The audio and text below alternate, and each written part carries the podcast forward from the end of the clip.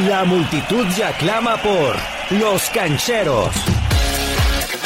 Natalia León, Rubén Ortega y todo un equipo de expertos cancheros te presentan información, análisis y comentarios sobre todo el fútbol y todos los deportes. Tú también, únete al equipo y participa en Los Cancheros. Bienvenido. Cancheros, se, se, viene una final más del fútbol mexicano y curiosamente esta final es entre los únicos bicampeones en, en, los torneos cortos, nada más y nada menos que el León y los Pumas. Ambos son, pues hasta el momento eso, ¿no? Los únicos clubes que han logrado ganar títulos de manera consecutiva. Correcto, y pues hay que, hay que repasarlos, ¿no? Porque esos Pumas llamaron mucho, llamaron mucho la atención a principios de siglo. Bicampeón clausura 2004 y apertura 2004. En el clausura Segundo lugar con 41 puntos, cuartos de final, Pumas 5 a 2 al Atlas. Hay sí. dolor. Sí, recuerdo ahí perfectamente eso. El Atlas, de hecho, bueno, ahorita vamos a pasar al segundo, al segundo título de, de Pumas, pero sí, el Atlas perdió en esa ocasión en, en Ciudad Universitaria en, en el regreso. Como bien mencionas, pues Pumas era el segundo lugar. El equipo de, de Sergio Bueno se metió ahí a la guilla y no le alcanzó. Ese fue el primer el primer peldaño, ¿no? Que, eh, que tuvieron que superar los Pumas de Hugo Sánchez. Ajá, en semifinales Pumas 3 a 2 a Cruz Azul. Otra, Otra vez, vez, los Bukis. Partidazo, imagínate 3-2. Final, Pumas 1 a 1 a Chivas, 5-4 en penales. Estuvo cardíaco. Esa final yo creo que todos eh, la debemos tener en nuestra memoria. Eh, había hubo una época o eran épocas en las que los equipos pues, denominados grandes tenían ciertas sequías, vamos a llamarlo entre comillas, ¿no? No, no se veían tanto en las finales porque eran las épocas pues del Toluca, del Pachuca. Equipos dominadores del momento. El, el Guadalajara ¿no? tenía ahí todavía siete años sin, sin ser campeón. Sí, América acaba de ganar hace dos años, pero tampoco era tan, vamos a llamarlo constante como en esta época en, en, las liguillas, uh -huh. exactamente. Y de repente vimos una final entre Chivas y Pumas que la verdad es que sí paralizó a, al país y todo lo que se, se lo que hubo alrededor de ella, ¿no? Entre Jorge Vergara y Ailton da Silva, desplegados y demás. Sí, del, del gatito, creo que precisamente por, por esos extra canchas, creo que tuvo un sabor diferente, ¿no? Digo, más allá de lo futbolístico, hubo mucho sabor porque fueron semanas de desplegados, semanas de levantarse la camiseta y mandarse mensajes. Eh, es algo que, que le da mucha chispa al fútbol. Eso mexicano, me gustaba de ¿no? don Jorge Vergara. Sí, sí, sí, eso fue de las cosas que, que llegaron a, a ponerle su sabor, de las cosas que, que se extrañan. Ahora pues ya se hace vía redes sociales, ya es un poquito distinto, pero ahí está eso que, que implementó Don George. Don George. Y sí, Para Rafa descansa. Medina le dio el título. Bueno, no Rafa Medina le dio el título, pero recordamos pues ese episodio de Rafa Medina volando el, el cobro para hacer a Pumas campeón. ¿no? No, y que incluso Rafa en su momento, eh, recuerdo declaraciones donde dijo que le costaron semanas de no salir de su casa, incluso Pues es que por ahí de un mesecito, dos mesecitos, y antes no había Rappi, ni, ni Uber, ni nada, entonces seguramente ¿Cómo se le hacía hacía para una- comer? un atuncito o algo porque él dice Las- que, las que no salía para quesadillitas. nada. Alineaciones finales: Sergio Bernal, Israel Castro, Joaquín, Joaquín Beltrán, Darío Verón, Jaime Lozano, Gerardo Galindo, Leandro, José Luis López, Leandro. Ailton da Silva, Bruno Marioni, ah, aquí suspiran, Francisco. Fonseca, cambios, Amado López, Ismael Íñiguez, Gonzalo Pineda, Gonzo, Joaquín Botero, Joaquín del Olmo, Moctezuma Cerrato, DT Hugo Sánchez. Así es, Moctezuma hace rato, imagínense, ese había jugado en el en el América, esa, esa fue la alineación de la final de, del primer torneo en el que es campeón los Pumas y al siguiente semestre con menos lucidez, vamos a llamarlo, porque sí en, en ese en ese en ese primer título pues fueron segundo lugar. Acá las bondades de, de la de la igual de la de la competencia hicieron eh, que Pumas llegara a la liguilla este con 23 puntos y en cuartos se echaron al que era el líder del torneo. Al, al Veracruz, este Veracruz de, Ah, de Veracruz. Cuauhtémoc Blanco, a- al tiburón blanco, se lo echaron 4 por 1 y después se echaron en semifinales al Atlas. La al- novedad. A, los rojinegros del Para Atlas. Otra vez. Por si alguien Para quiere ser campeón, este tiene que ganarle en la liguilla cuando clasifica a los rojinegros del Para- Atlas. pa- partidazo, partidazo. Ese también lo recordamos acá porque se trata de un equipo tapatío, evidentemente. Partidazo en la ida, 4 por 3. El Atlas estaba siendo apabullado, después rescató el partido. Llegó Diego Alonso, que ahora es técnico del Inter de Miami, marcó el 4 por 3. Y en la vuelta, 2 a 1 ganó eh, Pumas con goles de del parejita, perdón, sí, del parejita y de Kiki Fonseca, que era el, la figura en aquel, ¿eh? en aquel En entonces. estado de gracia estaba, ¿no? Me- Exacta- me exactamente, en estado de gracia. Pero sí, esa fue la esa fue la las semifinales y ya después pues a los rayados de, de Miguel Herrera, ¿no? Tómala, los rayados de Miguel Herrera, que bueno, hoy quizás Ah, qué bueno, ahorita ya no estaban tan, tan lúcidos eh, los rayados de Monterrey. Alineaciones finales, Sergio Bernal, Israel Castro, Joaquín, Joaquín Beltrán, Darío Verón, Gonzalo Pineda, Gerardo Galindo, Leandro, Ismael, Ismael Íñiguez, Jaime Lozano, Joaquín Botero, Francisco Fonseca. Prácticamente el mismo esquema y de igual manera dirigidos por Hugo Sánchez. Yo creo que todos recordamos a ese equipo.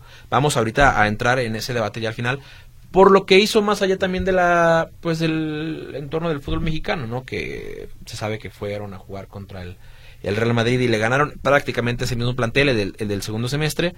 Y desde entonces, imagínense ustedes, desde entonces, desde 2004, el Real Madrid no pierde ese, ese trofeo, o sea, lo ganan año tras año, tras año, tras año. Qué aburrido para el Real Madrid, pero bueno, ahí está. Y ahora sí, vámonos con la fiera, ¿no? El León de Matosas que tenía... Mucho atlista, le iba este León, ¿no? Sí, sí, sí. Me, me cuentan. Sí, así es. Bueno. Sí, y ¿Por mira, qué? Por Rafita eh, Márquez, ¿no? a- además después se dio el caprichito de tener a Matosas creyendo que repetiría. Todos lo la pedimos. dosis y no, que Le, le fue bien, pero solo a él. Qué la león tan Matosas, bonito, ¿eh? sí, también. ese León marcó, sí marcó, pues esa época, ese año, porque desde que ascendieron, hay que recordar que ascendieron en 2012, llegaron a semifinales, en su primer torneo, recién ascendidos, con un ba- una base de jugadores que sí, ahora usted los conoce, pero en su momento eran desconocidos, Sí. ¿no? El Chapito Montes. Ese que- medio campo. Exacto, el Chapito Montes sí había tenido uno o dos años por ahí el con gallo, Pachuca. el gulit. Eh, el Gallito Vázquez lo sacaron del Celaya Sí, en sí, ese momento, o sea, era un equipo Pero de era lo más representativo, ¿no? El medio exactamente. campo.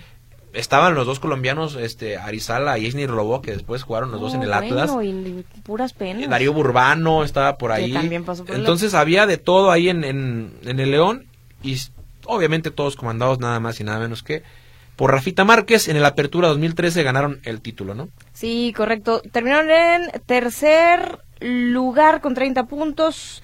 eh, cuartos de final, León 7 a 3 al Morelia. Es una serie, pues obviamente de muchos goles. Semifinales, León 5 a 3 a Santos. La final, León 5 a 1 al América. Los am- americanistas no olvidan esta final. Fue muy dolorosa para eh, la afición azul crema. Alineaciones finales, William Yarbrough, eh, Johnny Magallón, Rafa Márquez, Nacho González, que por cierto, apenas ya apenas se está retirando. Edwin Hernández, Hernán Burbano, Carlos Peña, eh, José. Juan Vázquez el Gallito, Luis el Chapo Montes, que mira que dos épocas glorios- gloriosas de León le están tocando. Matías Britos y Mauro Boselli, que killer tenía la fiera. Exactamente, y ahí como mencionábamos. Fernandito Navarro entró de cambio, Elias Hernández también, ahí está Eisner Lobo y Franco Arizala.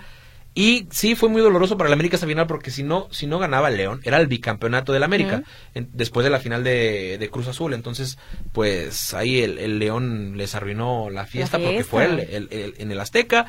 Este representó también el primer título de liga de Rafael Márquez en el fútbol mexicano. Aumentó su leyenda porque pues fue campeón en Francia, fue campeón en España y ganaba su primera liga, en el MX. fútbol mexicano. Y al año siguiente, igual, con un segundo semestre más extraño, se metieron a la, a la liguilla, ¿no? 23. Y adivinen a quién echaron en, en- en su primer partido después, Ah. después de, de llegar como últimos en, en la clasificación, o sea, en, el octavo puesto, se ¿Otra toparon con el líder, se toparon contra el líder, el que va rumbo al título. Uf, agarren al Cruz Azul, pero llegó el León, ¿no? Oh, pobrecito de Cruz Azul. Ya en semifinales, eh, 2 a 0 ganaron la serie con Toluca. La final, León Pachuca. También muy polémico, ¿no? Porque se decía los hermanos. Los Sí. hermanos, los brothers. Ahí se, se, ahí se se- topan. se presentía o se hablaba de que quizás el Pachuca podría pues, ser el campeón, ¿no? Cerraba en casa y demás, había esta suspicacia. Había. Pero no, no, el León este en tiempo extra se quedó con el título, con ese uniforme muy peculiar en color rosa.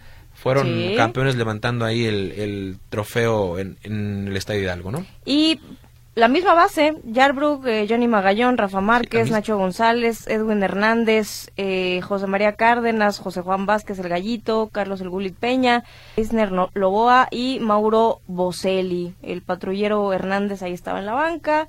Miguel Sabá, Franco Arizala y Mauricio Castañeda, dirigidos por Gustavo Matosas.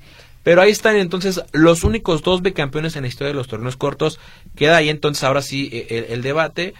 ¿Usted cuál cree, o ustedes también cuáles creen que, que, que haya marcado más época? ¿Cuál era mejor? Si se enfrentaran, si se vieran las caras, ¿quién creen que habría impuesto condiciones? Porque si son nueve años de diferencia es ¿Por qué bastantito, ¿no? preguntas esas cosas? Bueno, pues A ver, comprométete. Yo, ¿Con yo creo que? León entonces era un poquito más explosivo, tenía un poquito más de, de juego al frente, de, de, de ser como tal más agresivo. Creo que es- era un equipo que Sí, pesaba más ofensivo. enfrentarlo, entonces que asustaba, ¿no? De- desde el hecho de, ay güey, ya agarraron el balón y, y échate para atrás y escóndete porque estos en cualquier momento la meten, ¿no? Creo que por esa razón León se hubiera llevado Sí, coincide. Es que el Gulit Peña literal volaba, ¿eh? O sea, estaba en un gran momento y pues obviamente tenías a el killer del, del León, ¿no? Por varios años que era Mauro Boselli. Entonces, sí, creo que también me gusta más lo de La Fiera. Yo coincido con, con Luis un poco en, en el sentido de pues de la explosividad y de lo que representaba el León de Matosas, que era muy espectacular, un equipo muy, muy vertical. No sé qué tanto hubieran topado, volvemos con, con lo anímico de los Pumas, que literal se, se la partían también por, por, por Hugo Sánchez, ¿no? Por, por el Pentapichichi y salían a- por todo. Y se hablaba, también estaba esta leyenda, pues el fútbol mexicano también tiene sus leyendas urbanas. Urbanas. De que las alineaciones pues se las armaban a Hugo, una más se encargaba de aplaudir y de motivar. El vamos, Similar a lo de Maradona en, en Dorado, Similar a lo de. Matías Almeida, ¿no? Sí, También. sí, Y claro. se vale, ¿no? Digo, es parte de- del... Sí, es parte, una- pues por eso es el cuerpo técnico, ¿no? O sea, por eso no nada más está el, el entrenador. Yo creo que un equipo que le gana al Real Madrid de los Galácticos, pues podría ganarle a cualquiera. Yo sí creo que sería competido, yo sí me... eh, tengo mejores recuerdos de los Pumas de, de Hugo Sánchez que de el León de, de Matosas con todo lo que ustedes ya señalaron, o sea, eh, obviando siempre que los dos son equipazos, ¿no? Y Es que creo que son dos preguntas diferentes, Rubén. Una Yo creo que ganaba. época. Ah, no, Pumas, eso Tú- tú definitivo. te estás yendo por No, Pumas marcó más más época, época. eso no tengo duda. Pero creo que Pumas se, se quedaba con la serie entre los dos. Y luego, ¿qué, qué equipo es mejor, no? ¿O qué once es mejor? Exactamente, ¿qué equipo hubiera ganado si se enfrentaban? Creo que son, son yo creo que Pumas, diferentes. yo creo que Pumas. Sí, el análisis de estos dos bicampeones del fútbol mexicano. Les recordamos que nos sigan también en las redes sociales, arroba los cancheros, así estamos en Twitter y también arroba los cancheros en Instagram. Tú también eres un canchero. Participa en nuestras redes sociales, arroba los cancheros en Twitter e Instagram y los cancheros en Facebook y YouTube.